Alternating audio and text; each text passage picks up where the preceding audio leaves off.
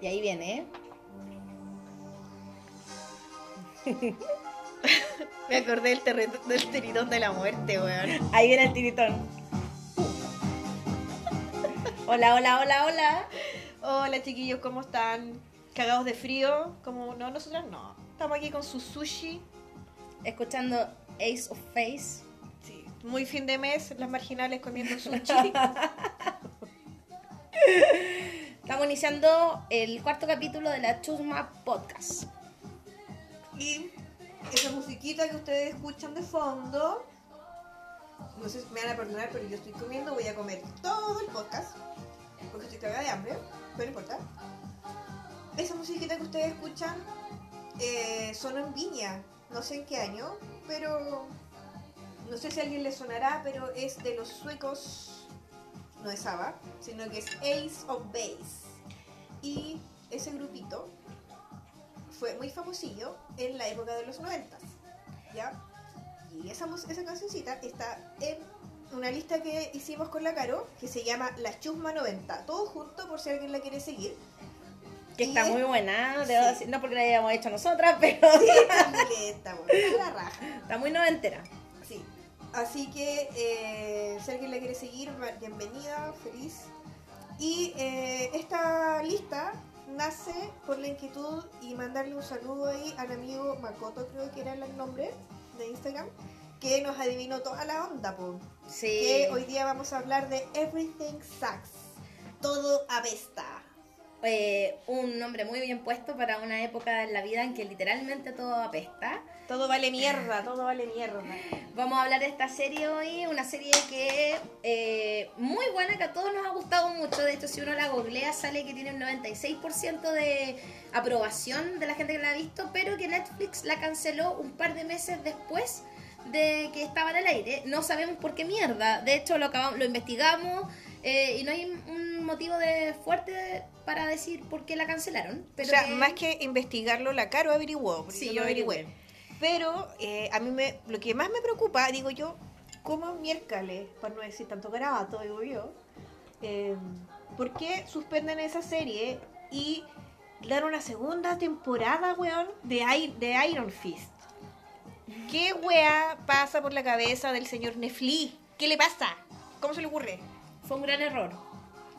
Pero bueno, aquí estamos eh, haciendo nuestro pequeño homenaje, nuestro aporte ahí, porque esta es una serie que yo siento que nos llegó al corazón a muchos, a los que crecimos en esa época, y yo siento que a otra gente también.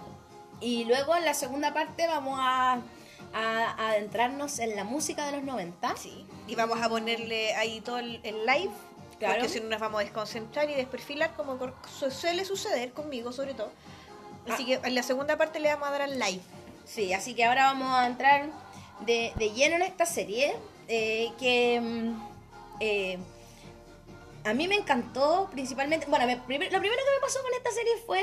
Mierda, están haciendo una serie de los 90. De la vida de uno, ¿cachai? Como que me sentí vieja, sentí como que los 90 son los nuevos 80. A mí me encanta Como- eso. Sí, pero pucha, igual la depresión, porque la, la edad.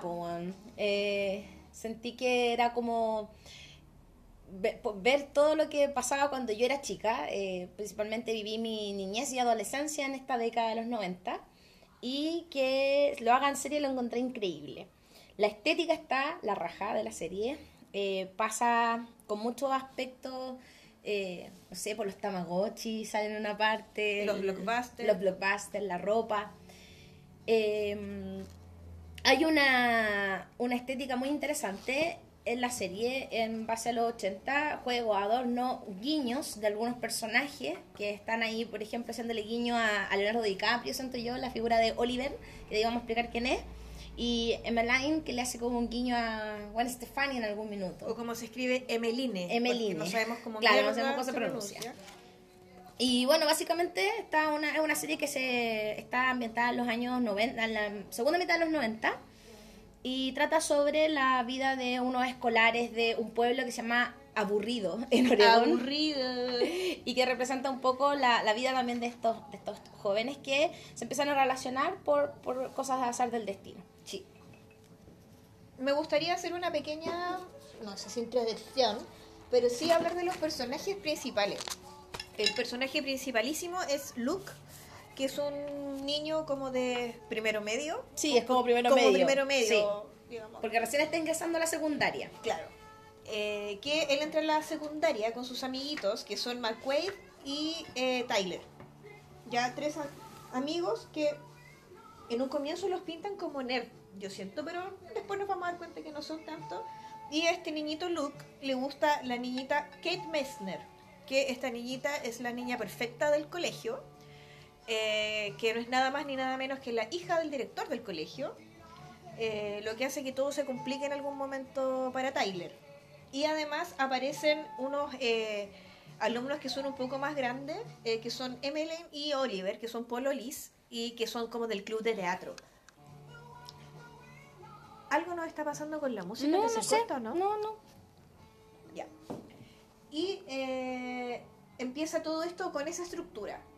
Los tres amiguitos, un poco igual sacado yo siento de Stranger Things, un poco esa dinámica como de los amiguitos nerd, pero que eh, al tiro yo siento que eso es como la primera mirada que uno le pega, pero ya después ya no pasa mucho con eso. Eh, y este niñito se la empieza a jugar por la niña Kate y nos vamos dando cuenta de varios aspectos. Por lo menos a mí lo que más me gustó y que me enganchó al tiro fue la música. Por eso te ponía una, una canción que sale en la serie. Sí, eso estaba tratando de buscar músicas que salieran en la serie y yo guateé. Eh, pero en fin. Eh, Súper importante el tema de la música porque finalmente eh, a mí me, traje, me, me llevó mucho a mi adolescencia. El, uni- el único espacio o el único elemento yo siento para los adolescentes, sobre todo de esa época, eh, de, de ponerle palabras eh, a las emociones, siento yo, era la, era la música.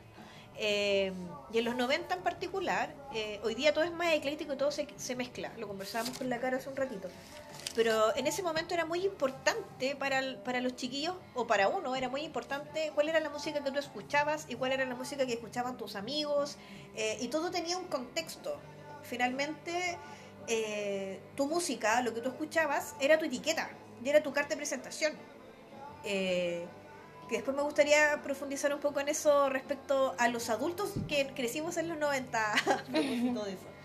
Eh, y que tiene que ver igual con que la música es el reflejo y el espejo los adolescentes, siento yo. Y yo creo que eso igual se mantiene. Yo no sé si sea algo exclusivo eh, de la generación de los 90.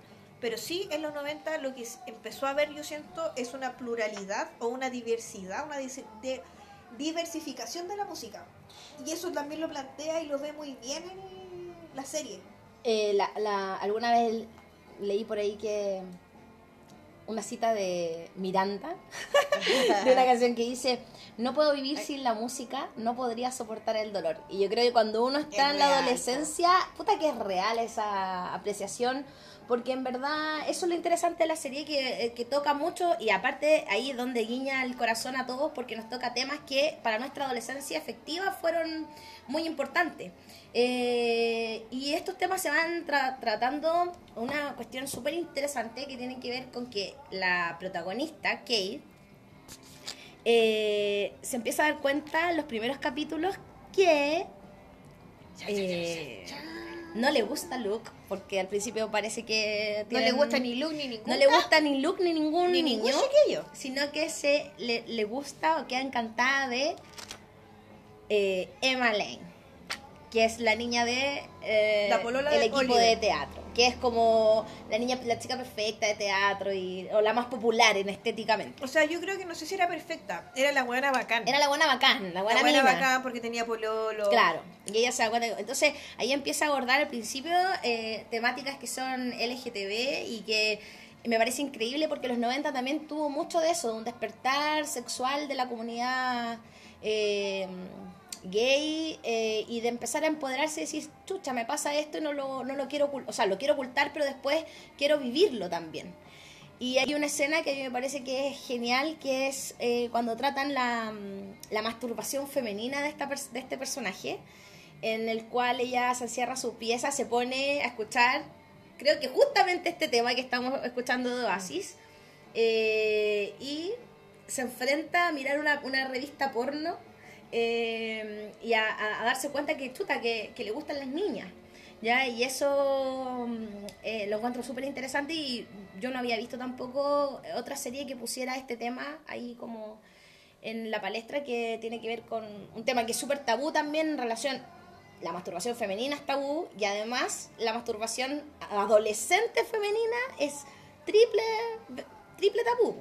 Y además yo siento que trata este tema y finalmente como los sentimientos de los chiquillos de una forma súper digna y respetuosa.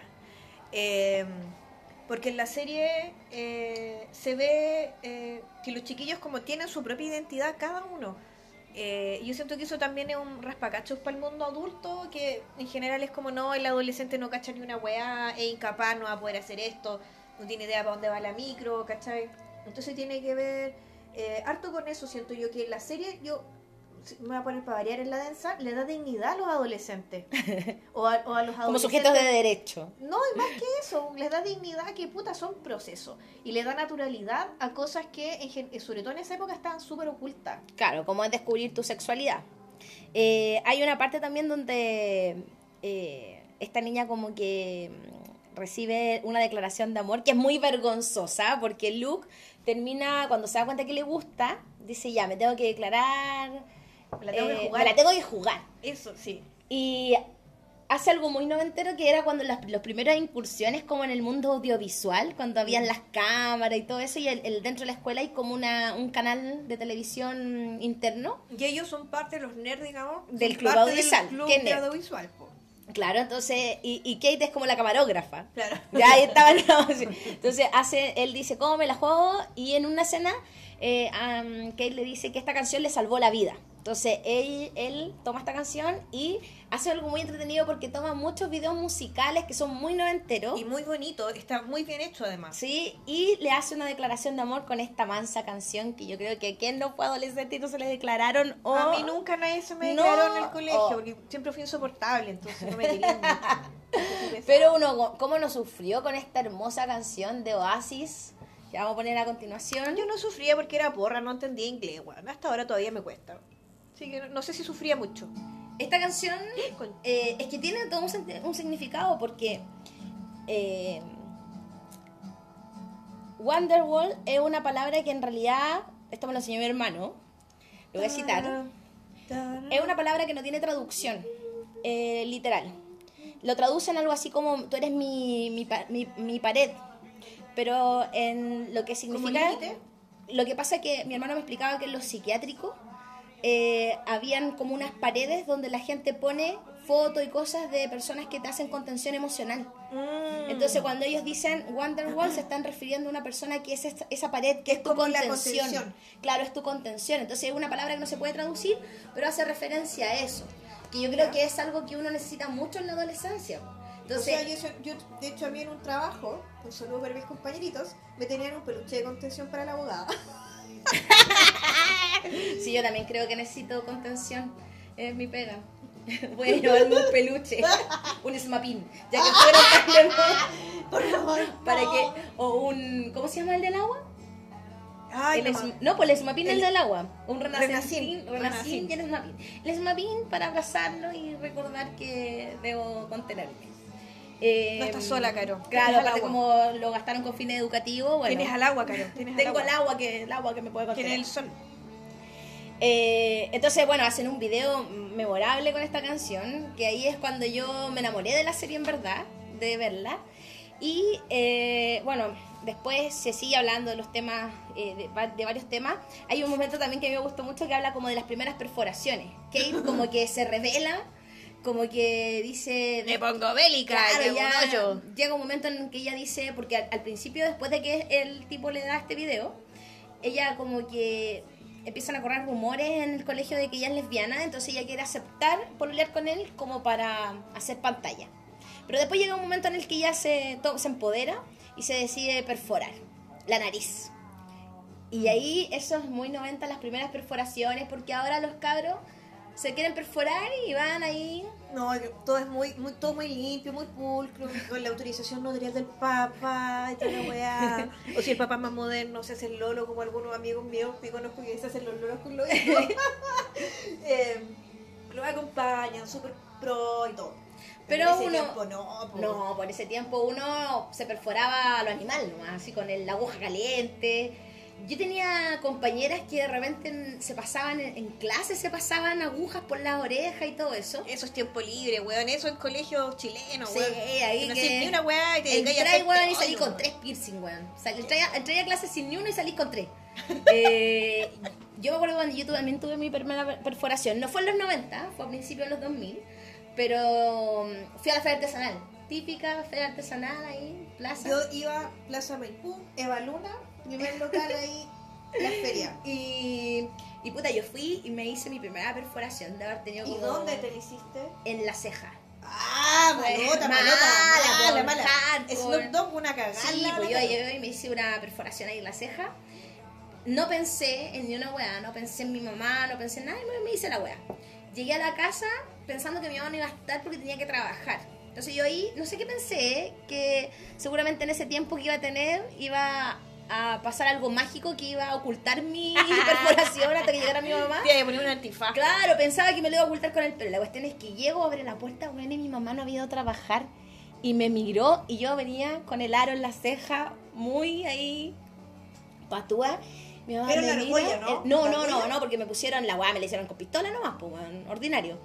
Eh, palo como era un palo atravesado nomás. Y mi mamá me dice, Carolina, ¿qué chucha te hiciste? Y pa, me tira un manotazo y voló el aro. Puta la. Y ahí quedé, weón, y yo sangraba y después mi mamá pidiéndome perdón, no, perdón, perdón, no quise hacer esa weá. Pero me dijo es que no supe cómo reaccionar. Muy coreano igual. Eso, hija, con ese cosa en la cara nunca vas a poder trabajar. Sí. Y eso es algo que uno todavía Y yo uh, y yo lloraba, weón, y me caía la sangre por la ceja. Y así fue, así de, de, de- de trágico fue mi primera perforación. Traumática la wea, Y aquí, bueno, lo muestran con menos violencia de, de mi madre, pero con menos violencia cuando el papá de Kate la mira y se da cuenta que se hizo un hoyo en la nariz. Y en vez de retarla, la, la, ter- la ayuda a terminar el proceso. Le dice, ya, bueno, si ya te lo Es hiciste, mejor- vamos a papá. Si usted quiere aprender a cómo ser papá, vea esta serie y vea al papá de. Sí, es mejor. porque aparte a Kate se le murió la mamá, entonces ella, el papá trata de ser, de, de ser lo, lo máximo para ella. Y también con los padres, porque pa- pasa una hueá muy cuática. Sí, pasa una hueá muy cuática que al final que los papás eh, de Kate con los papás de, La- de Luke, con la mamá de Luke, se terminan enamorando. Y ellos los, eh, y Luke los pilla un día en la cama y esa hueá Es es... espantosa. ¿Qué, ¿Qué trauma más adolescente pillar a los papás en algo Ay, raro? menos mal que nunca me pasó eso. Ay, sí, yo menos mal tampoco. Pero tengo amigos que le- me contaron algunas historias de eso y bueno, nadie quiere ver esa escena. Yo me acuerdo mucho del That 70 Show, que hay un capítulo solo de eso. Donde el weón, que no me acuerdo el nombre, veía a los papás. Y era así la weá más traumática de la vida. Así, weón, que ha cagado para siempre. Que nadie quiere ver esa hueá, pues, weón. Y después, eh, ah, y- y yo creo que es súper importante destacar una, una parte donde hay como un guiño a, las, a los primeros usos de internet. Porque ellos van a buscar en un momento eh, como ideas porque se querían drogar. Entonces, ¿quién no ha hecho esa hueá? Así como, ¿cómo me puedo drogar? Sin, con, con alguna cosa. O sea, la típica así como eh, moler algún Moler canela. Ah, sí. canela.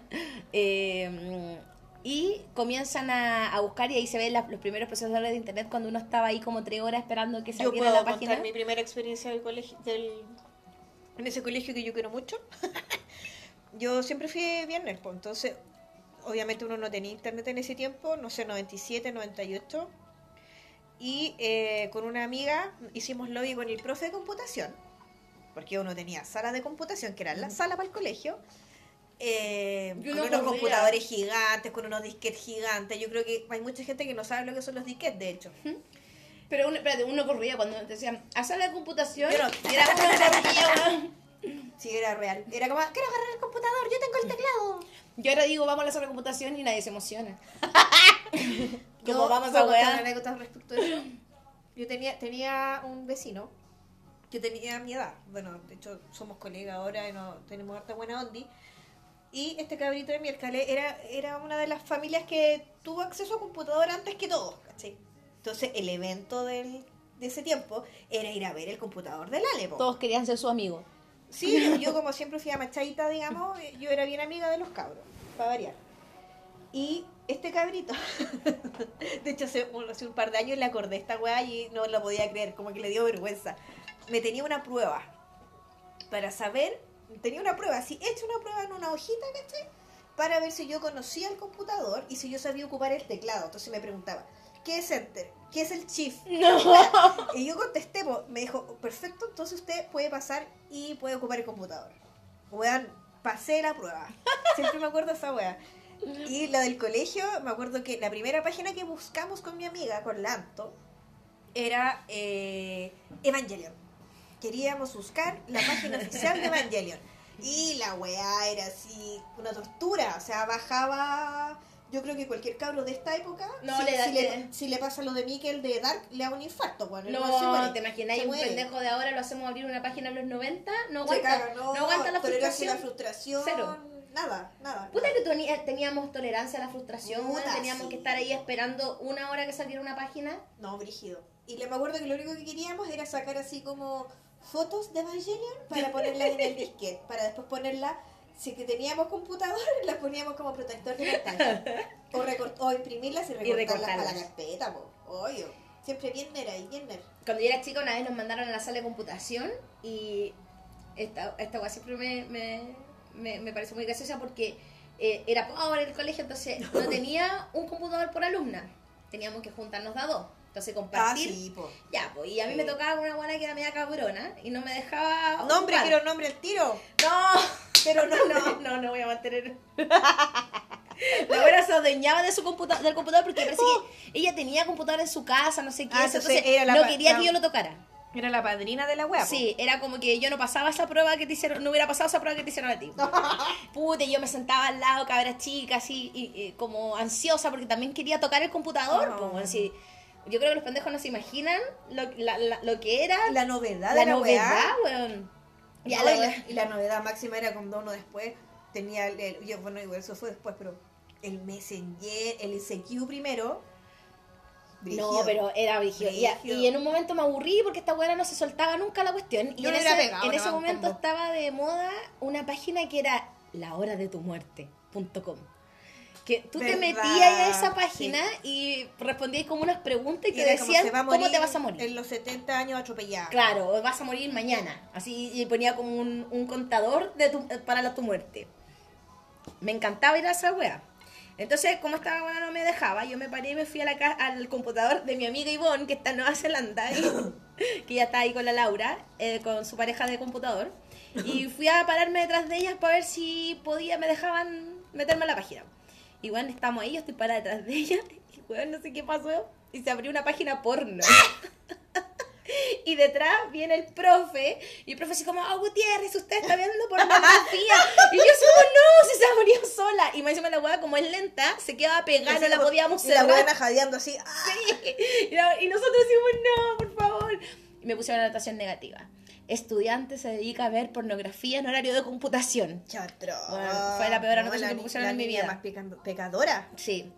Pero, pucha, esa, esa de, de internet y eso es lo que muestra en la serie es bacán. Eh, no sé qué más a ti te gusta, te gustó. Ay, es que yo, yo siento que para mí la música fue lo más importante.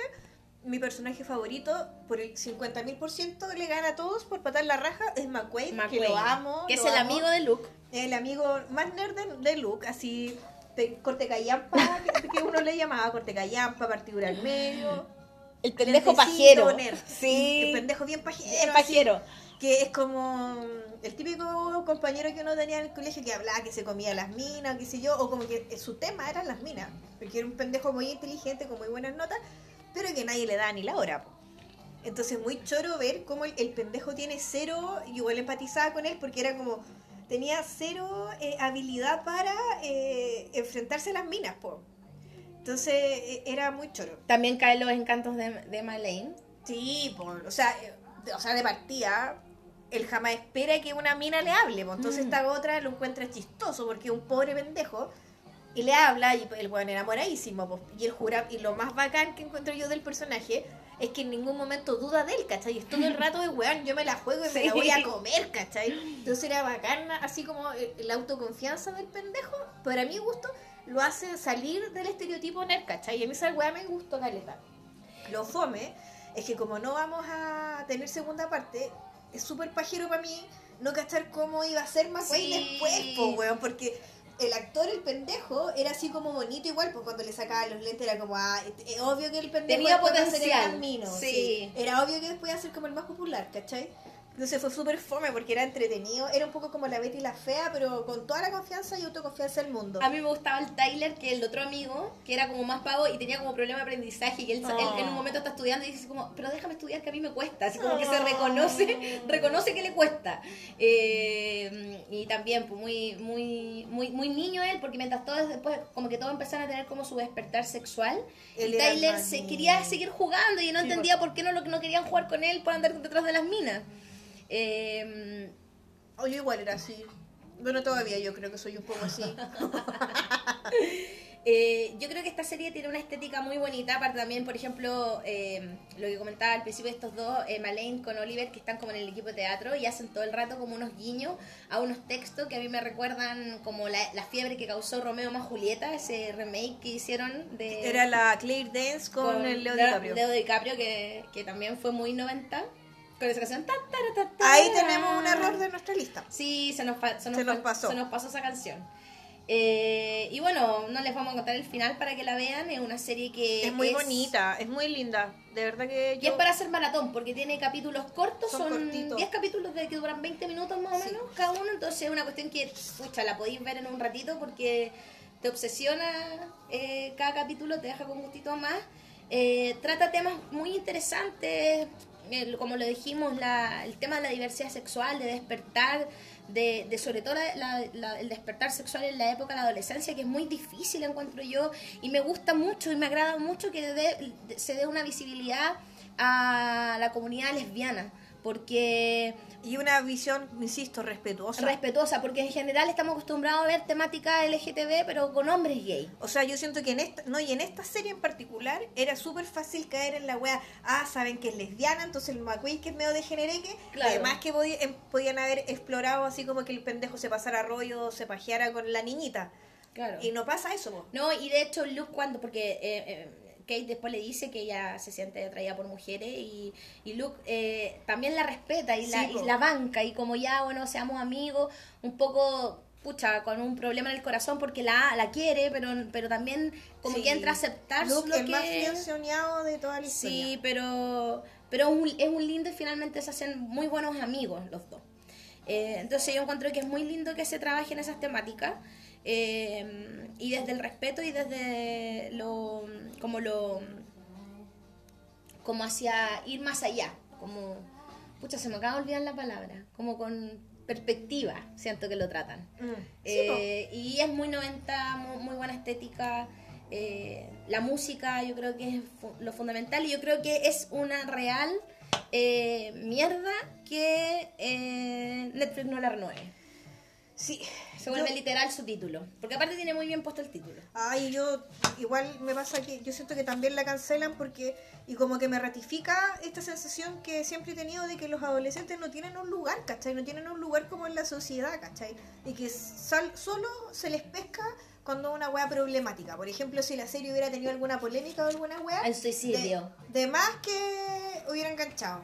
Entonces a mí me da lata eso, ¿cachai? Como que siempre la adolescencia tiene que ir desde el drama y que uno eso como adulto igual lo, Sí. lo naturaliza Y, caleta. y, y- y hay cosas que trata, trabajan con, con drama, pero no llegan al, al tema depresivo, porque por ejemplo, me parece también súper interesante que tratan el abandono que hace el padre de Luke, que lo deja porque cree que el pueblo no tiene oportunidades para Porque desarrollarse el y se va. emprendedor que quiere ser Claro, una estrella que yo creo que también es muy adolescente de 90. Sí. Eh, yo creo que uf, dos de cada tres personas que se crearon en los 90 perdieron a, los, a alguno de los papás. Sí, po. ¿Cachai? El papá somos abandonados de padre, entonces también muestra como esa realidad de los padres que, que se van, porque forman Y de tratar al cabro como que, loco, tenéis que- un poco la mamá es como, weón, tenéis que sobrevivir con esta weá. Claro. No es, y es una mamá igual bacán. bien- bien- Igual lo tratan desde el drama, desde, desde el drama, pero no desde el drama de quedarse pegado. No se boya ni trancado, a eso, iba. Y yo creo que eso es muy bueno porque en los 90,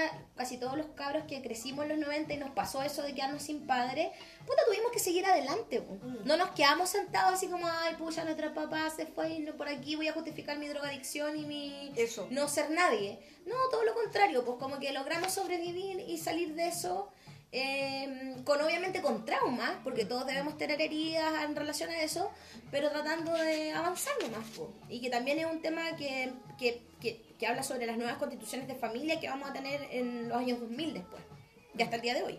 Ya que ahora nadie ya está traumado porque no tiene el papá, como que en realidad Es como ya, es como cagar, normal. anda a cagar, weón, De me hecho, que... Es muy chistoso porque lo raro hoy día en los colegios es que los cabros tengan a sus dos papás. Es como, ah, vos- eh, tú eres el raro, ahora tú eres el problema. Porque la Niño malcriado, tienes a tus dos padres. Tienes a tus dos padres, porque en Aprende a ser resiliente, maldito. el resto es normal. Hay muchas configuraciones de familia, así que bacán. Yo recomiendo, como para terminar igual, ¿Mm? eh, me gustaría recomendar la serie para eh, todos los, los cabros, los jóvenes como una, que vivieron en los años 90, Mm. que crecieron en los años 90, y también para los que nacieron en los 90, que conversaba con mi prima chica y me decía, wow, yo me acuerdo de muchas cosas. Y yo, me estáis weando si vos naciste en el 95, bueno, no me acuerdo, ¿cachai?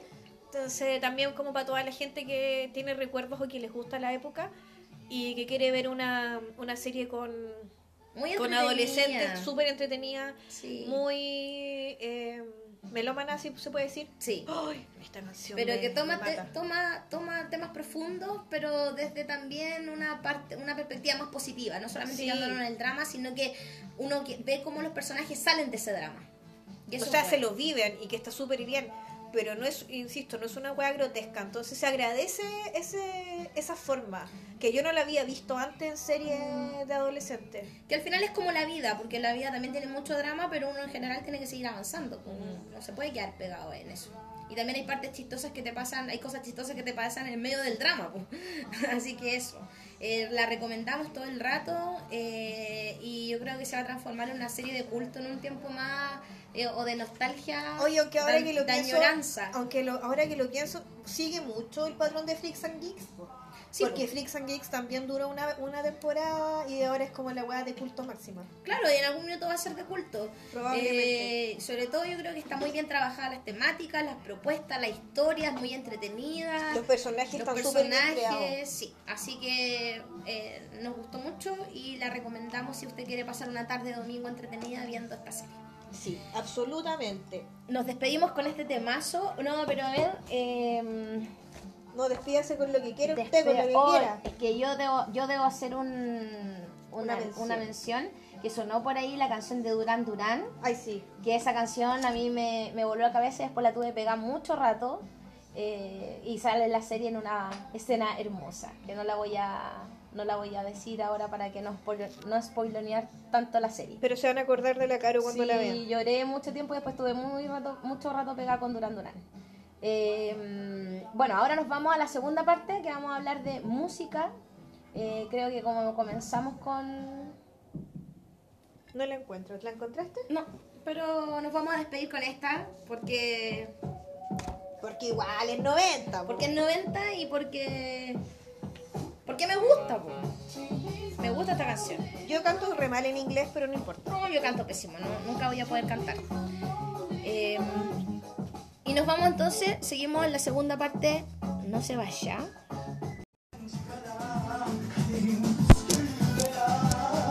Todo el guataje, todo el guataje vivo, el guataje vivo. Me quiero poner los lentes, pero. No hay nadie, weón, da lo mismo. Pusimos el en vivo, ya que toda la gente votó que queríamos, querían en vivo, weón, y no hay ningún weón Bueno, pero es domingo, es domingo. Pero es domingo, se les perdona, igual lo vamos a dejar abierto por si alguien quiere verlo o whatever. Ya en esta segunda parte queríamos hablar entonces de la música de los 90 y estamos con un clásico, como olvidar un One Hit Wonder de Tarkan. Tarkan. Tarkan, po, weón. Igual, esa canción era la canción de los besitos. Sí, ¿Cachai? Se Sí. llamaba. Puta, se me empañan los lentes. Ahí llegó Sí, un, ma. ami- un amiguito, un amiguito ahí también de los podcasts. sí, Maric. Eh, sí. Eh, bueno, queríamos hablar un poco de la música de los 90, eh, cómo lo que va generando en un cambio de época, un cambio donde, pucha, cae en, en Europa, cae el, muro de Berlín, Eh, en Chile retornamos a la democracia, por lo tanto es un momento de la historia que está siendo marcado para todo el mundo. eh, donde también un, un poco viene así como, puta, se acabó esta weá, ahora hay que disfrutar, hay que vivir. Eh, Damos la vida nomás. la música cambió, tenemos fenómenos bacanes que son como retornar un poco al rock, porque los 80, los 80 nos había dejado mucha música eh, con sintetizadores, música sea, electrónica. O sea, en los 80 hubo rock, po. sí, hubo rock, pero, rock, pero claro, sé. un glam rock. Y aquí viene la era del, del grunge, eh, aparece, vol- volvemos a como el, el espíritu del rock. eh, y los 90 lo inicia esta canción. Es que yo quiero hablar de ella. Es que yo siento que todo lo que pasa hoy día, ella lo dijo hace tantos años, weón. Una visionaria. Y lo pasó tan mal por culpa Mm. de toda esta weá. Sí. Eh, que es la Sinead O'Connor. La pelá que le decía a uno cuando era más chico. Antes de Sacha Velour. La que- estuvo que- Sinead O'Connor, weón. La que quemó la Biblia. Y no, pues, y quemó la foto, rompió Y la foto rompió del la, Papa. rompió la foto. Yo me acuerdo Del que eso Papa me dio miedo. II. Yo cuando era ¡Hola, chico y pasó eso, fue como, weón, ¿por qué le hizo eso al Papa? Sí, pues era como, Porque weón, que falta respeto. Sí, que, que falta respeto. Es que ese era el... Pero era un mensaje político denunciando los abusos de la iglesia, que ahora yo lo entiendo, pero en ese entonces era como, Era como ¿qué que le pasa? día, ¿cómo se le ocurre? No, era atroz. Eh, y bueno, ella inicia esta época también con un sonido distinto y, y los 90 vamos a tener un desarrollo musical que va a ser tan importante y que va a marcar, eh, también va, se va a proyectar hacia los 2000 y a lo que tenemos ahora. Eh, la industria musical crece enormemente gracias a las posibilidades de, de la, de la televisión. eh, importante. Yo voy a, voy a La tele, la, ¿La tele, tele? ayudaba a Caleta. la tele ayudó caleta y de hecho vamos a poner este, este disco. Ay, pero es que Yo obvio que va a poner la cara esta weá, siempre. Tenía que ponerlo. En todos los capítulos que ustedes vean y escuchen, va a aparecer este caballero. En todos. Porque la Caro es así. Porque yo soy fans del señor eh, Gustavo Cerati. No, porque aquí quería hablar de esto, eh, porque los 90 estuvieron marcados por los eh, MTV Unplugged, que vinieron a desenchufar y a desmaquillar todo el glam de los 80 y a poner al artista ahí solo con una guitarra eh, y a ver cómo se escuchaba de verdad. A ver cómo se escucha. Y bueno, Así se escucha. grandes artistas hicieron MTV Unplugged y yo quería poner a esta, esta versión porque me parece que es, es una relectura muy interesante que se le hizo a, a Un misil en mi placar que suena totalmente distinta a la que está en el disco Eh, y viene a o sea, Stereo la toma la mejora y, y se ponen en el, en el ojo del mundo El- lo que hace MTV como canal eh, que muestra videos es súper importante para la industria musical, porque incentiva no solamente que tú hagáis canciones, sino que también hagáis videos bacanes. De hecho, el primer video que hay que, que se mostró en MTV Latino fue nuestros queridos prisioneros con Mal- eh, Eh, Maldito Sudaca, creo que fue. no, No, We Are Su- South American Rockers. American Rockers. Eh, entonces, es un, lo- los MTV Unplugged también vinieron a cambiar un poco la concepción musical de los 90 y hicieron un trabajo muy interesante en esa área. Sí, igual como que el Unplugged era como la Baby Bump de la música. No sé si alguien se acordará de la Baby Bump, La chiquillos. Baby Bump. Los chiquillos Es que, que están son- en el vivo, que son como, no sé, dos, uno, no sé. Si quieren hablar algo, opinar, esa es la idea, que hablen y digan cosas. La Baby- es que los 90 fueron weas muy raras como estéticamente, porque teníamos la Baby Bam.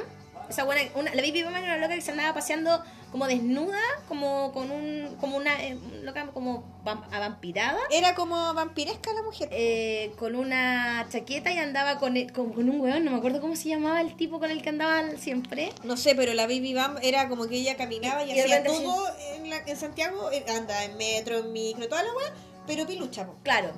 Y en ese momento también en- tenemos épocas como el experimento, que fue 90 la casa de vidrio. Yo no me atrevería a decir si fue 90. Yo me atrevería a decir que sí. Pero fines de los 90, Fines de los principios 90. de los 2000. que tiene que ver como todas estas ideas como medias locas de hacer arte, eh, por lo que comentaba al principio, pues está como punto de quiebre o punto de liberación que nos trae los 90, eh, que también viene en algo muy plástico, eh, pero que es muy interesante como eh, estéticamente. O sea, yo creo que más que estético, eh, a mí me pasa que, bueno, lo hablamos, no sé si puedo adelantar, pero hablamos igual ya de la serie, ya está listo eso. Pero hablábamos todo el rato, ay, aquí está, Casa de Vidrio. 99, el año 99. Final, ya, pasa. pasa justo. Eh, pero el, tema acá, eh, yo siento que los 90, ¿por qué hablar de la música en los 90? Porque la música en, ese tiempo era todo. Eh, te definía los amigos, eh, definía quién eras tú, hola Leslie. Definía todo, ¿cachai? Yo de hecho como que traía mis anotaciones ñoñitas que e- efectivamente eso, que la música nos definía y como que yo siento que hay una parte o una corriente de música de esa que, bueno, nace en esa época y un poco antes, como en los 80, que son los metaleros. Eh, los metaleros igual de la edad de uno en general son como bien puristas todavía como con la música. Igual es como, no, ¿cómo voy a escuchar eso? Tengo súper el recuerdo de ahora de que Rocaxis hizo una portada con la Camila Moreno, la, revista Rocaxis.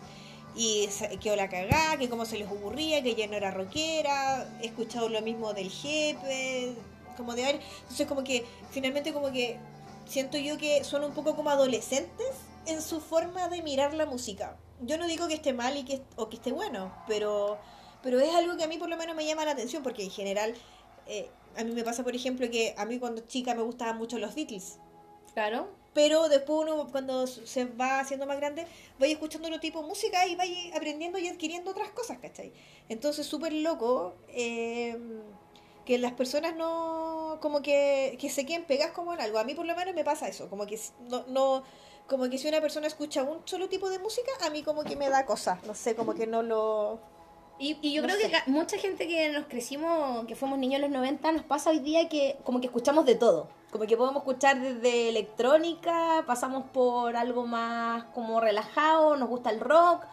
Eh, porque en los 90 hubo una explosión musical muy grande y una difusión, yo creo que una plataforma, porque aparece, empezaron a aparecer, bueno, se masificaron los, los, los cassettes, luego al, al, al- al final, llegando al final de los 90 los, los CDs, que puta que eran caros, weón, los CDs. Eh, y o sea, un CD en esa época costaba 10 lucas, 12 15 lucas, más o menos. El cassette salía, llegaba, andaba como los 8 o 10 mil pesos. más o menos. sí. Esta canción yo creo que define la adolescencia. Ay, yo no sé si la pura adolescencia. A mí me encanta esa canción hasta el día Porque, de hoy. ¿quién no se ha puesto audífono de esto que tiene la Dani? Yo toda mi vida, toda mi vida. Y caminar por la calle, así como, ah, voy así, ah, ganándole Me al mundo. una mierda me todo. mierda todo, y pateo el basurero. Sí. Eh, es como parte y yo creo que a todos los adolescentes nos pasa nos pasó en algún momento que cuando te están guayando mucho uno ponerse los audífonos y poner a todo chancho la canción que te gusta Yo en el colegio escuchaba todo el día música. Todo el día música y recuerdo que hasta que una vez me robaron el... el no hubo tragedia ¿Cómo se llama? Uy, weón, se me- el Walkman el ¿no? Walkman. el Walkman Sí, yo tenía el Walkman Sony, me acuerdo. o el Personal Y lo peor, era de lo peor de lo peor, es que tenía dentro el, cas cáchate, el cassette de Yamiroquai. no tenía el Virtual Insanity en ese en ese en esa wea y para mí fue drama puta la wea yo el- la verdad es que el personal me dio lo mismo lo que me importó fue es que eran el caros eran caros o sea perdón el Sí, cassette. para qué decir los que eran un poco más adinerados y les compraban el, el- la wea del porta CD po, no ya esa weá era otro era No, la es- riqueza esa eso era la otro nivel porque la pila la pila que ustedes conocen no existían recargables eh, se ocupaba- primero no existían y segundo tú escuchabas un CD de 10 canciones y se te acababa la pila Por lo tanto, tenía que tener bastantes lucas para mantener esa cuestión y escuchar a cada rato. Era- Eh, bueno, si, no, no, no, no hay 90, sino suena esto. Ah, yo aquí voy, quiero hablar de muchas cosas. Muchas cosas a mí se me vienen a la mente. Ah. Primer- lo primero que yo tengo que decir es que nunca entendí qué wea decía la letra. Ah, güey, güey, güey, bueno, sé que sea. Nunca entendí qué wea dijo la Pero letra. no importa porque uno le metía ahí al inglés. Y yo todavía le sigo metiendo al inglés, hice un curso, pero nunca entendí. Al final nunca hice ni una wea. Fue pura wea el curso. Es que, weón, la educación en Chile en inglés, concha tu madre, pero puta que es mala nuestra base, weón. Yo tuve un, en inglés, tuve 12 años en un colegio que me enseñaron inglés y la única weá que aprendí a decir fue como... Hello, it's me, Valentina. Ah, ¿Sabéis la única weá que sé decir en inglés? Que no la voy a decir porque me da vergüenza, pero sé decir bien como quiero comer pulpo. Eh, porque esa era la frase que siempre no voy a decir Ay, pero no tiene- dila, no, no, no, dila. no la voy a decir Pero me niego pero esa fue la única weá que sé como armar la frase porque el resto inglés Yo, la a mí me pasa algo súper revolucionario. Yo digo, ¿por qué chucha yo tengo que aprender inglés, weón? ¿Por qué un gringo no puede aprender español? ¿Por qué? Dime tú. porque el español es uno de los idiomas más difíciles del, del mundo Bueno, que suben la gota gorda, pues no les gusta verbales. trabajar y, y- no. Bueno, pero volviendo a, al eh, no se pone en los 90 sin estas mujeres, bueno, estas cinco mujeres británicas. Pero yo antes de eso me gustaría decir que más que con el grupo de mujeres, porque ahí vamos a entrar a picar, eh, sin las boy bands. Sí, Sin las boy bands. Yo siento que antes y hay que hablar del, del- del fenómeno de las boy bands. Eh, los grupos, grupos de música siempre han habido, pero el, el fe- el- el formato de cinco niños o cinco niñas, cada una con, la, con su propia personalidad, eso fue una cuestión que se creó en los 90. claro, porque, la, porque las Spice teníamos a la Spice picante, a es- la, la Spice como deportista, La elegante. La elegante. la elegante, la suave. la, la Baby Spice. Weón, que entre paréntesis la Baby Spice no era nada baby, pues era terrible vieja la Baby Sí, bueno, era, eh, y cada una con su símbolo, su y uno se podía sentir identificada. Eh, uno jugaba así, ¿quién, ¿quién eres? Yo soy la Mel B, la Mel C, eh, Victoria. Eh, yo ¿Quién siempre podía era- creerse Victoria, weón? Ni cantaba. De hecho, yo recuerdo el mito urbano que decía que la Victoria hasta era hombre, po. ¿Tú te acordáis de esa weá, no? Yo me acuerdo de No, haberlo yo leído. me acuerdo sí de las Spy que marcaron mucho, que fue como también lo que hablábamos en, el- en la primera parte, el tema de las perforaciones, porque cuando Weón, Mel B tenía el, el aro en, la- en el ombligo, después se hizo el aro la en la lengua. lengua y era como, ahí nos surgió un mito, que todas las Spice le dieron un beso a Es- Mel es que B. no, esa weá... No sé si Oh, es un me mito. Y, y que todas le dieron un beso para probar si cómo se sabía Sí, un- pero eso yo, no- yo, te- yo no recuerdo que salía hasta en las noticias, era así una weá... o sea, Pero fue noticia, pues, weón.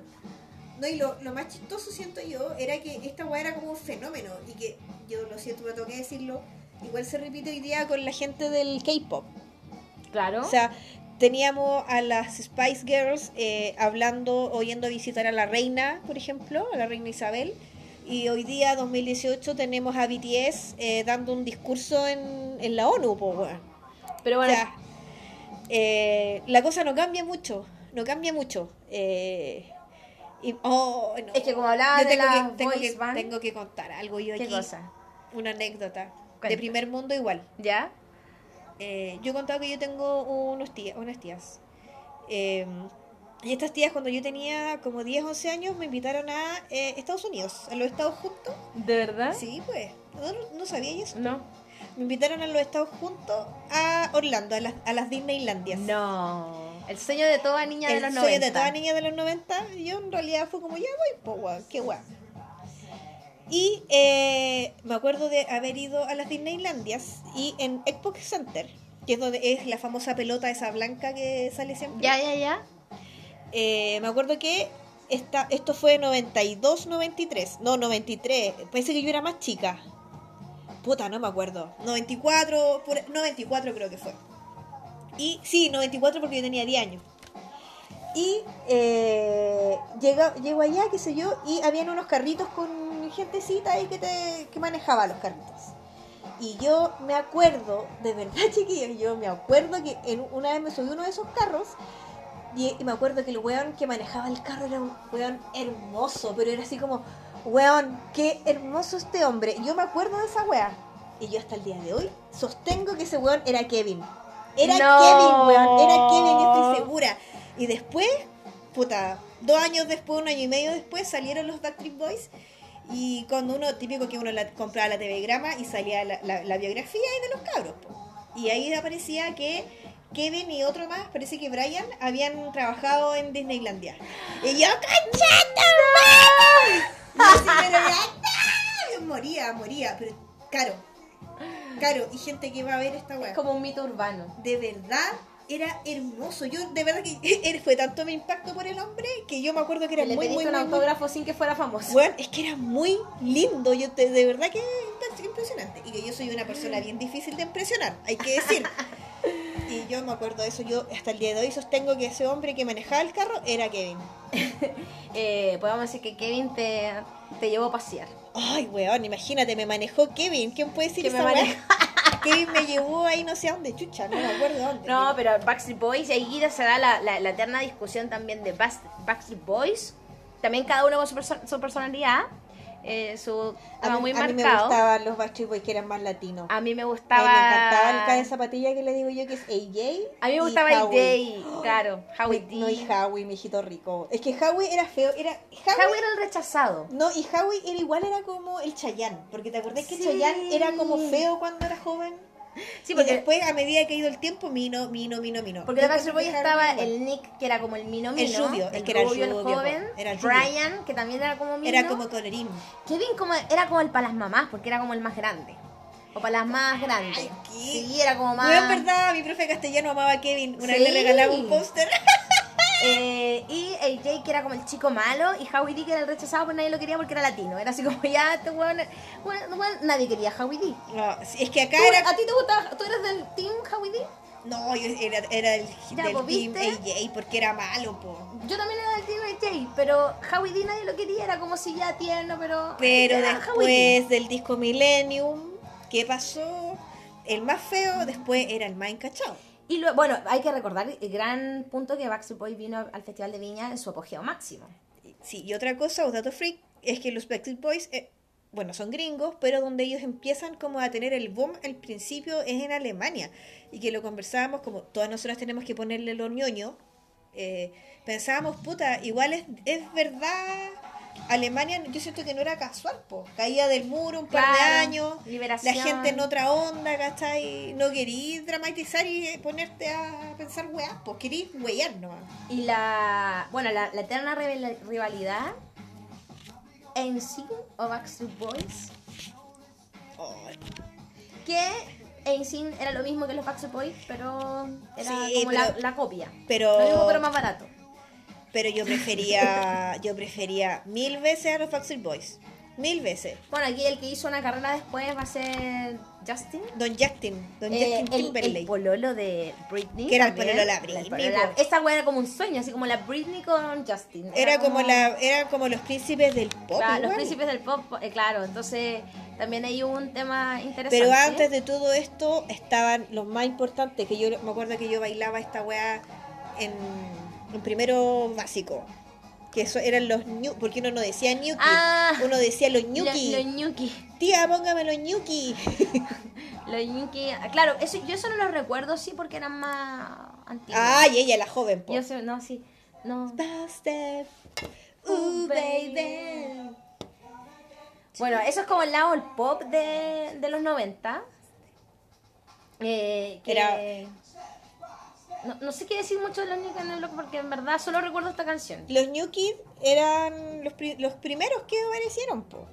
Y por el lado como británico, eh, ahí, para mí, si ustedes me preguntan Backstreet Boys o Take That, yo ahí me cambio, me doy vuelta la chaqueta y digo Take That todo el rato. Take That es el grupo que está Gary Barlow, eh, Robin Williams, Robin Williams, Robin Williams, perdón, otro. Robin Williams y otro, ocho hueones más. Y puta, era súper bueno. Pero ahora volviendo un poquito más al rock. Esta canción está catalogada como una canción que le da vida al rock. Que los 90 no podemos tener los 90 sin el grunge. Es que yo siento que más que le da vida al rock, yo siento que es el no, es el apellido de los 90. Uno dice 90 y igual smell, smell like Teen Spirit todo el rato. Pero yo debo decir, yo, yo siempre soy la disidencia, weón, si yo no puedo evitarlo, weón. Yo entre Nirvana y Pearl Jam,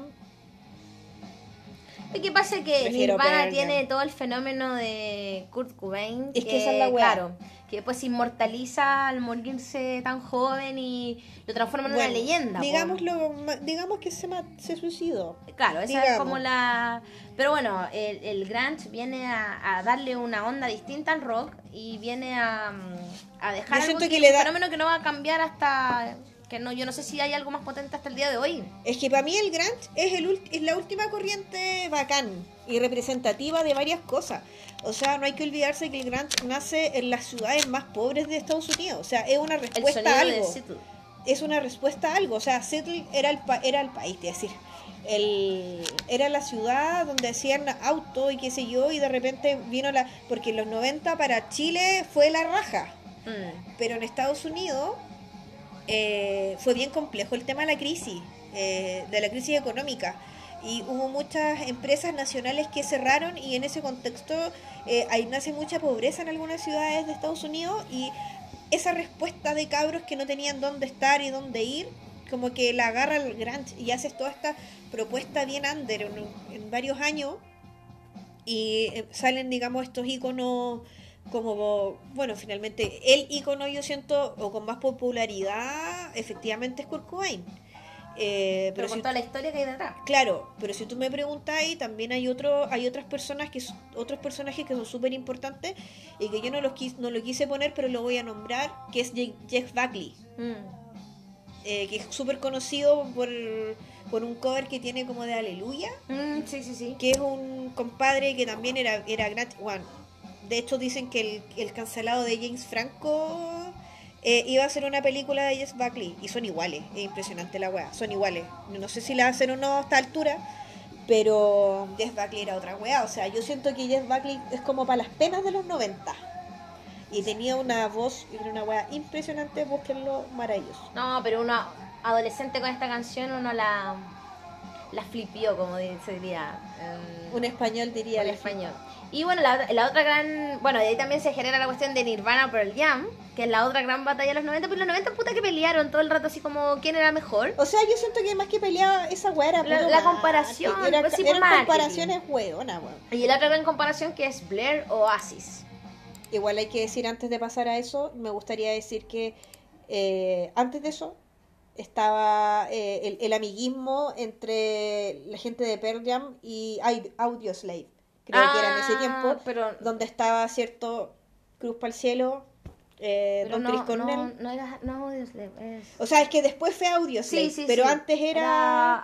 Ay, Concha se madre. Se nos fue la onda, pero no importa. Ustedes saben de quiénes hablamos y que hicieron este grupo eh, eh, Temple of the Dog.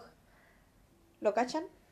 Búsquenlo, muy bueno. Donde canta Chris Cornell con Eddie Vedder.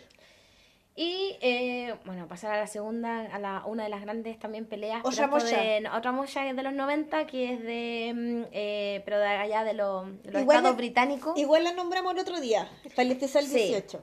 Eh, ya escuchamos varias cosas de, de Oasis en la otra sección. Y esta, obviamente, marca una época también. Que es el sonido de Blair. Yo me acuerdo que en el colegio, las que nos creíamos más estupendas, éramos como todas del Britpop.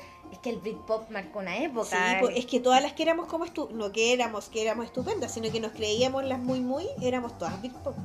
Yo estaba en el colegio había un... Yo, nosotros éramos como flight con mis compañeras y... eh, porque le gustaba, a las chicas les gustaba... la- a mí nunca me gustó la cumbia, pero yo me metía en, en, en Te ese enredo. mucho, muchas Eh, bailantas, muchas weas. Pero nosotros éramos como más de la cumbia y todo eso y, había- y las chicas del otro curso eran como... se llamaban la elite. Y les gustaba eh, el Britpop. Entonces eran todas intelectuales porque les gustaba el Britpop. Y tal y a mí me cargaban. Pero después, obviamente, me reconcilié con el Britpop. Y fui al, creo que uno de los mejores conciertos de la vida que yo he ido es el que hizo Blair en el Estadio Nacional. O sea, en, en la pista atlética, hace unos años atrás, la primera vez que vinieron y que vienen a saltar esa deuda que ellos tenían porque yo, ellos venían a Chile en el apogeo de su carrera, en los años 90. ¿Verdad? 96 más o menos, o 97 iban a venir. Eh, y fue justo el momento en el que cayó preso Pinochet en, en- en- en Inglaterra, en Londres. Entonces a, a Blair le dijeron mejor que no vinieran, porque grupo británico... Weón, lo hubiéramos abrazado y- con todo claro, cariño. Y al final Blair no vino por justamente ese problema y yo algo le tengo que agradecer al señor Pinochet. gracias. Porque en ese entonces cuando iba a venir Blair yo no iba a tener plata para ir. Y después cuando vino Blair de vuelta, yo tenía plata, weón. Era, ya era una persona que trabajaba adulta. Y fue tremendo recital, me la lloré toda. Y hay un momento eh, que fue ese momento más rock que yo he vivido en mi vida, eh, cuando cantan Country House. Ah. Eh, unos guardias lo levantan en una silla en el público y el loco canta al medio del público, igual que en los, en los, en los recitales que uno ve en, en la tele y fue bacán y a mí me encantó. Y en verdad yo entre Blair y Oasis me quedo con Blair. Eh, Yo debo más- decir que también. A mí me gustaba más team- Oasis cuando era más chica. No, sí. es que los hermanos Gala tienen sus mí me peleas agotan, me agotan, sí. hueones, pues Son como amigas quinceañeras, weón. Yo peleaba así con mis amigas, pues, weón, Sí, sí. ¿qué onda? ¿Por qué peleáis tanto con tu hermano, weón? Estos weones me encima que le da la weá, que viene a hacer lo que hizo este weón para Lola Palusa, que le dio la weá y se fue. No, me, Eh, no hablemos de hombres no, que no hacen weas. que no Estoy dolida todavía. Weá. Yo. Entonces como que yo me quedo todo el rato con Blair, aparte que después el tipo exitosí, eh, exitosísimo, después cuando hace Levanta Gorilas en los 2000, que también marcan un periodo importante en la música. Entonces, bacán. Yo quiero hablar de conciertos buenos. ¿Estamos hablando de conciertos buenos? Yo quiero hablar de dos conciertos buenos. El mejor grupo que he ido a ver. No, mentira. Aquí, aquí a mí me dan ganas de cortarme las No, yo aquí, a mí se me para. Yo soy bien peluda de brazos. No lo voy a mostrar. Pero a mí se me paran todos los pelos de los brazos con esta weá. No, esta es una canción que uno tiene como en el alma. Ay, Dios mío, Radiohead. Indigo Radiohead. Miren, voy a mostrar algo aquí, a la cámara. Ah. Ahí el caballero. Don George. No, pero esta canción es... Bueno, esta canción la odian ellos mismos, pero O sea, ahora nosotros la está- amamos. Ya están medio reconciliados.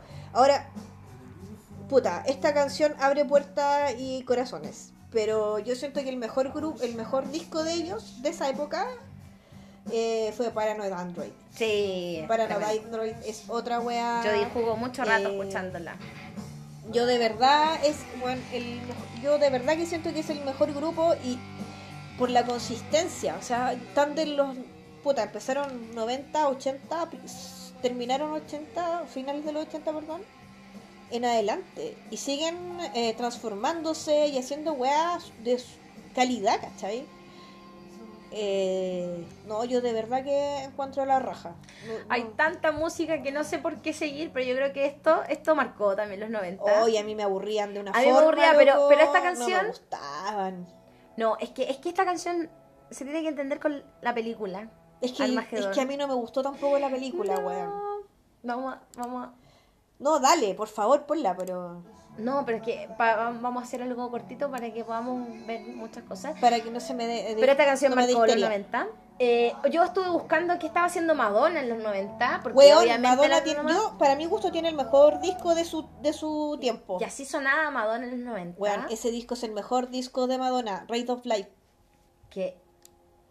Vamos, vamos a ponerla un poquito más adelante. Aquí hay alguien que manda fotos de cabros chicos, de mi familia. Gracias. Esta Madonna como dark, como oscura, como vestida de negro. Yo encuentro que es el mejor disco de Madonna, lejos. A mí me. Sí, Madonna. Yo, yo es lo que hablábamos la otra vez. ¿Por qué Madonna no vuelve a esto? Eh, en vez de. Porque yo siento que no le da, po. Madonna, no, sí, ¿cómo no le da? Madonna le da. Eh, solo Madonna ah, tiene que aprender de su mamá, Sí. weón, de Bjork, loco. Pero. mm, Bacán. Y a propósito, yo necesito hablar de Bjork. Eh, Lo necesito. Yo para mí Madonna ya está bien, ya la vieja. no, para mí no, respeto con Madonna. No, Pa- pa- yo creo que Madonna ha hecho muchas cosas interesantes. No, yo siento que mm, lleva mucho rato dando jugo igual. Eh, espérate, eh, eh, vamos a. espérate, esta- Sí, esta- por esta favor, yo ahí tengo que- una anécdota con esa canción, por favor. Es que esta canción cuando uno se creía mala, así con el colegio, así como. Weón. Mal. Esta es una película. Yo más, yo muy pop que era mi, mi curso, mis compañeros tenían la puerta, sacaban la puerta a la sala y ponían pintaban cinco estrellas en la puerta y ponían Gangsta Paradise. y oh, me quiero morir, me quiero morir. No, pero esta canción fue, fue muy interesante. Eh, Bueno, por, fa- eh, por favor. Esa, no. Esta, esta, esta- yo quiero decirle a la gente que está escuchando esto que cuando termine vaya a YouTube y ponga el video de esta canción que vamos a poner ahora. Esto es icónico. Oh. Baby, don't hurt me, don't hurt me no more. Hathaway. Don Hathaway. Señor Hathaway, ¿quién viene a buscar la Hathaway? Así son en los 90. Esto igual es como de step, cuando uno hacía step en el colegio. Bueno, una vez me saqué la chucha. Esto es de gimnasio, de... De la aeróbica, de la, De la aeróbica. aeróbica. Sí. Cuando no existía esa weá de zumba. Yo no la aeróbica. No, y- la aeróbica. Los Paso 90 de- son de aeróbica. O sea, 90-95 aeróbica, 95-99 step. Step. Step. O sea, mi colegio tenía unos step que eran como de un metro, po, y uno que era más chica, que siempre fue nana. No, No, saqué pero la chucha Esta canción es muy buena. eh, One Hit Wonder también. Pero. Pero el medio y tema, el po. video, de verdad que el video es muy divertido y es. Si usted quiere ver la estética de los 90, ahí está con. eh, eh, eh, Con Don Hathaway. Con Don Hathaway. Increíble. Igual el, el paralelo mujer, digamos, era la Sa Corona. Sí, no porque también- Corona lo soluciona, esta es otra Corona. Son Me encanta, me encantan los Night. niños, pero me están mandando a cada rato cositas. No, Son Red Book o Son Night. que eso yo encontré que fue un insulto.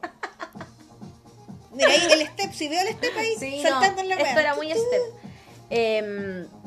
Corona, grande, gran, gran corona. La Butch también. La Butch, Butch. sí. Pero yo quiero ir a otro, a otra, a otra cuestión. Esto es un clásico. Sí, sí, yo también lo iba a poner delante. Yo quería ponerme los pantalones al revés. Debo decir eso. Yo en algún momento quise ponerme los pantalones al revés. A mí antes de antes de mi de mi tirria por los hip hoperos me, me gustaba esta weá. Ya, También aquí había el mito urbano de que uno de estos cabritos algo le había pasado. Se po. murió. Sí, po. Pero como Sandy Papo, pero no sé si se murió de verdad. Oh, pero se murió. Weón, y esto, yo en primero básico lo cantaba. Y jugaba en esas weas que daban vuelta y me mareaba. Para tener la sensación de esta canción. Que esto es un cover además. Ah, Magneto. Magneto, po.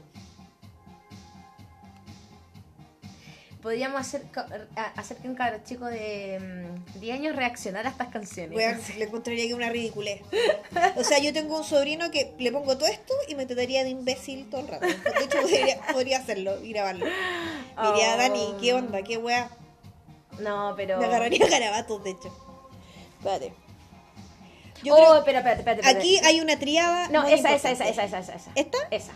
Esto yo lo ocupaba para bueno, sufrir. No, esta dedicada a Daniela Cantillana que... Ahí está, mira. Sí, que no sé si está ahí. No, ya no está, parece. pero estuvo en un momento. Pero esta canción es como Gianluca Grignani. What Hit Wonder. Los 90 son muy de What One Hit Wonder. Pero yo, yo con esta canción sufría, po. igual que con las de Laura Pausini. Sí, uno sufría. Eh, esto era como para, ¿no? La cebolla ahí. Eh, ah, bueno, estaba mm, Hambre, pero tenéis la versión. La versión Es italiana. que, la, es que la en español no está. No, no. De hecho, Ambra fue fue sugerida por una auditora. Auditora que ahora está con tarjeta amarilla porque no está aquí. Eh, ¿Qué más ahí? eh, por, pucha, es difícil. Esto, teleseries, teleseries. Ah, no. Súbele, súbele. Esto era Oro Verde. Que la raja, y cantaba la raja la mujer.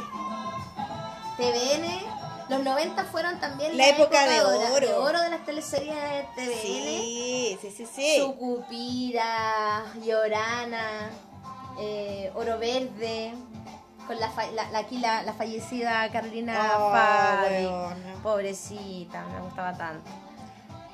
Igual Eh, quise agregar un par de canciones porque siempre tenemos que acordarnos de ellos porque ellos nos dan de comer. Siempre. Músicas de los noventas de los cuicos. A ver. Muy adulto joven, muy radio, no sé. Muy radio como concierto. Yo debo decir que mi barrio tiene mucho glamour. Yo tengo un vecino que era papá de una amiga mía de infancia que ponía esta música. Y uno llegaba al colegio y está estupenda ahí, Simply Red, Sade, estupendo, Sade. estupendo. Sade, Sade, de hecho, él todavía bueno. tenemos un vecino que es re bueno para el reggaetón. ¿Ya? Y de repente él pone Sade o te pone Simply Red y yo, buena vecino, ahí sí, ponga la música fuerte, dele. Eh, ay, ¿qué más? A ver. Espérate, que No. tú tenías algo aquí, un- algo quiero irme a algo muy más latino. Pero, cha, por favor. Espérate, ahí. Yo opino que lo primero que hay que hacer es esto. Oh, esta weá. Espérame. Esta weá que yo la Súbele. escucho y me duele, como el- me duele acá. Oye, me el duele la guata. Me duele sí, como la guata. Duele la punta del chileno con esa parte, con esta canción. Esta canción a mí me duele la guata. Súbele, súbele. Porque aquí, el pasito. Y ahí ya te empieza a doler la guata. Como cuando uno Y aquí lo que decía, uno decía guata, guata neji, no sé qué. Guata meniconsu. Y era como what a very good soup. Claro, eh. Y uno, guata meniconsu. Chupi pa' mí, yupi pa' ti. Esta, esta es como una como una un calentamiento de CrossFit para cuando uno la baila. Porque yo sentía el mismo dolor Era cuando corría. Era brígido, bueno, ahí hacerle el pasito. Y la otra canción que a mí me Esto es de dolía. disco peque, porque nosotros no íbamos a la disco real en esos los 90, pero éramos muy chicas, pero íbamos a la disco Yo iba a la peque. disco peque. Yo, Iba a la disco yo, peque. tu- yo sé algo bueno tuve en el colegio, es que mi curso éramos todos buenos para bailar, weón. Entonces Sí, siempre bailábamos Yo bailaba mal, pero bailaba. O sea, para los actos bailábamos siempre las Sí. puras mujeres y los chiquillos hacían pucheros. Pero para las fiestas, puta, tenía un compañero que era bueno para hacer el robot, había otro, puta, todos bailaban. Así que eso de jugar era la raja. De hecho, hay un video en YouTube como de fiestas de discopeque 90, brasileño, y sale, es como que pueden ver a mis compañeros va carreteando. Esta otra canción que a mí me hacían bailar esto en las fiestas familiares. Ah, Pero esto fue prohibido, censurado, era, y a muy, mí, era muy terrible. y a mí me hacían bailar esta weá con adultos. No, esto es una vulneración de derechos. Era una vulneración de derechos y yo me variaba mucho. La lambada, ¿no? También. Eh, gran valor. La, la, la- Oh, espérate. Esta te va a cargar también. Pero no hay 90 sin la canción de Titanic. Oh, es que yo tengo un trauma con la canción de Titanic. La, la película que duraba, duró como, duraba como 3 horas. ¿Te puedo decir cine. algo? Yo vi Titanic, pero duré 20 minutos en el cine porque me aburrí. Me fui, de verdad. Y en el colegio siempre me acuerdo que había un- una profesora de inglés, la misma Bel, que hasta el día de hoy la amo, nos hacía Cantar, en es que inglés. esta canción yo creo que no hay weón de los 90 que en el colegio no le hicieron una prueba cantando esta canción. O sea, a mí no. Yo, el A curso del lado, yo me acuerdo que mi curso es muy bacán. Eligió Ace of, Ace of Base, elegimos All That She Wants. ¿Ya? Y el curso del, del lado escribió esta weá. Y era un espanto porque la cantaban todo el día, weón, toda la clase. Y yo así Sí, como, pero conche tu madre. esta canción yo creo que fue la, la canción que todo Oh, nos esto- agotó. Todo nos agotó en los 90. A ver.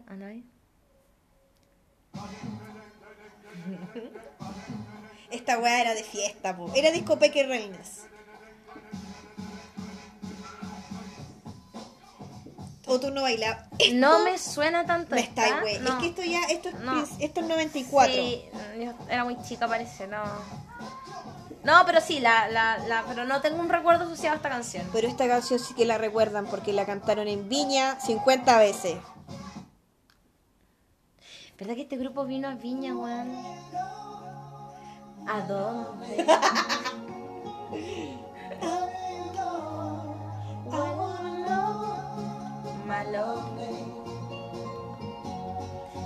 Esta también fue un one hit wonder.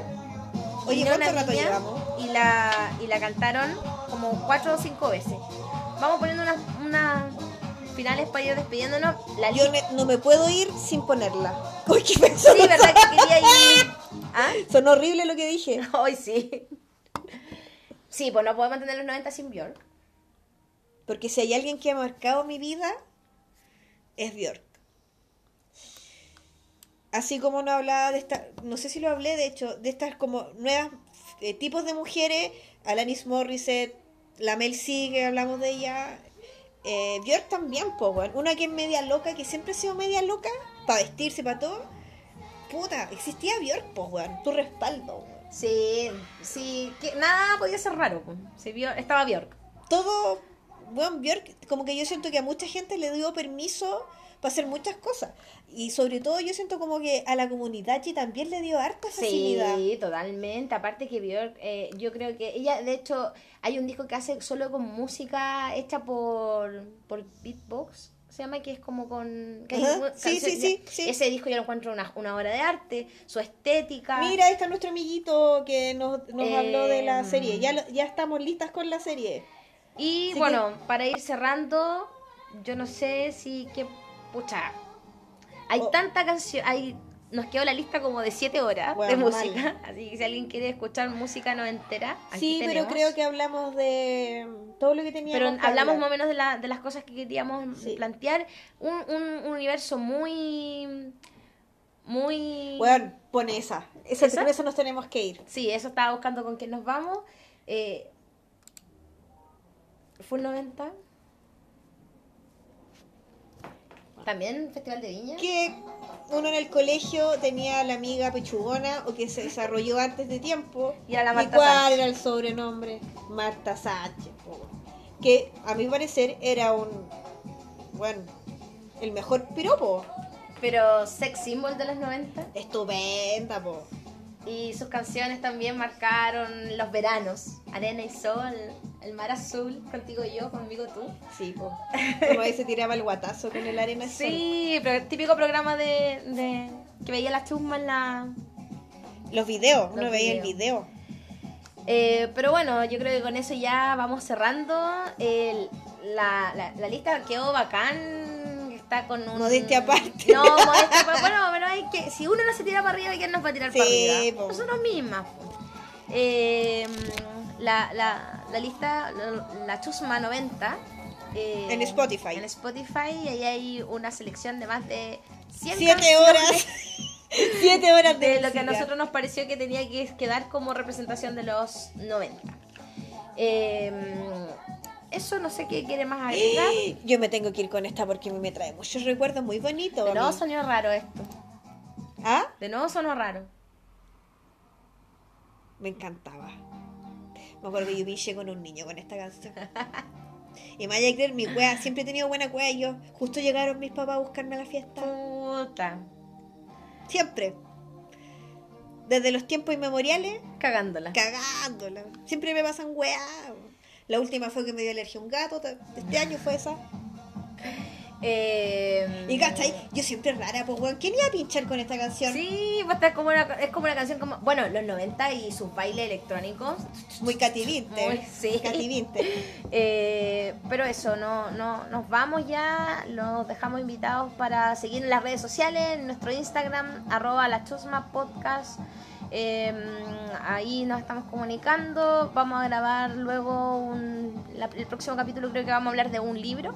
Sí. Eh, y vamos a hablar ahí un poco de lo Vamos que a- se es un viene. especial, de hecho. Sí, de lo que se viene en las fechas, así que ahí lo- le vamos a ir adelantando algo. Eh, es también muy, muy, muy 90. ¿Quién no tuvo ese corte de pelo? Sí, ya. Yo lo tuve, a pesar Otro de estos One cachetes, Hit Wonder. a pesar de estos cachetitos, tuve súbalo al. Con iVox. la- Ah, mira, sí. Estábamos pensando en el iVox, yo lo pensé. De hecho, yo lo des- descargué. eh, pero hay que ver cómo subirlos, no tengo idea. Así, Así que, si tú sabes, por favor, nos orientas. Please, please, please, please. Estoy Y- contestando al iVox. Ah, ya, que no había cachado. Eh, y Ah, eso, pues. otra cosa, Makoto Oso Revoltoso. Si, hubiera, si tuviéramos un, un sponsor, te, te regal- hubiéramos regalado algo por adivinar lo que íbamos a hacer hoy día, weón, te juro. Pero como somos pobres, te podemos dar solamente los agradecimientos y mandarte muchos corazones. Y gracias a la gente que nos escucha, gracias a, a la gente que, no, que nos pone atención, que también lo comparte y eso. pues. Y que nos comentan, igual nos comentan harto. Mira, nos ponen en corazonado. Así que eso, pues, les mandamos un gran abrazo, nos despedimos. Hoy día es 30 de septiembre, se De nos septiembre, va septiembre. se nos va el año, quedan tres meses para terminar. Así que les dejamos un abrazo, cuarto capítulo, la Chusma Podcast especial, o no, no es especial. No, no es Eh, especial. la Chusma Podcast, años no- 90, con la música y la serie Everything Suck. Y nos vamos.